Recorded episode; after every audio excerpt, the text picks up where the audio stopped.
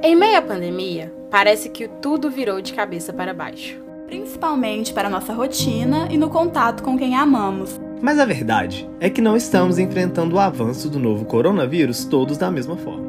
Em vários cantos da cidade, pelas terras do campo, no alto dos morros, muitas histórias diferentes se acumulam. Nela, alguns protagonistas precisam sair para trabalhar, ou são ainda crianças e observadores. Tem também aqueles que produzem ciência e constroem respostas, ou os que se viram na hora de se precaver contra o vírus. É do lado deles que apresentamos o podcast Em Meio à Pandemia. Você, Você vem com a gente? gente?